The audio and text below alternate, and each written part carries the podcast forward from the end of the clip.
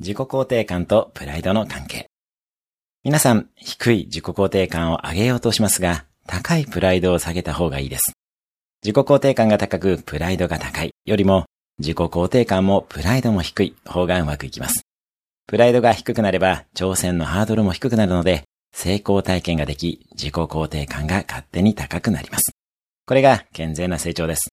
プライドを下げておくと、人と比較しなくていいですし、挑戦も楽しくなります。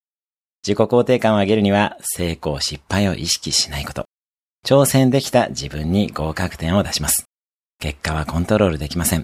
コントロールできるのはあなたの行動だけです。今日のおすすめアクションです。小さな挑戦をする。今日も素敵な一日を。毎日1分で人生は変わります。お役に立てれば、いいね、シェアなどいただけると嬉しいです。